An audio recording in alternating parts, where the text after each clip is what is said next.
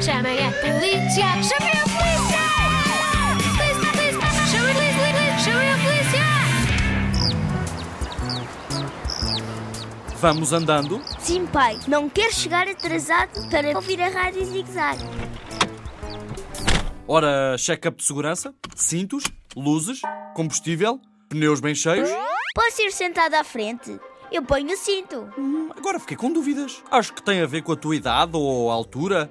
Como fazer? Sabes, tenho o número da pessoa certa para isso. Quem? Da PSP, foram à minha escola. Tenho o contacto do agente João e do Falco, o super-herói. A polícia tem um super-herói.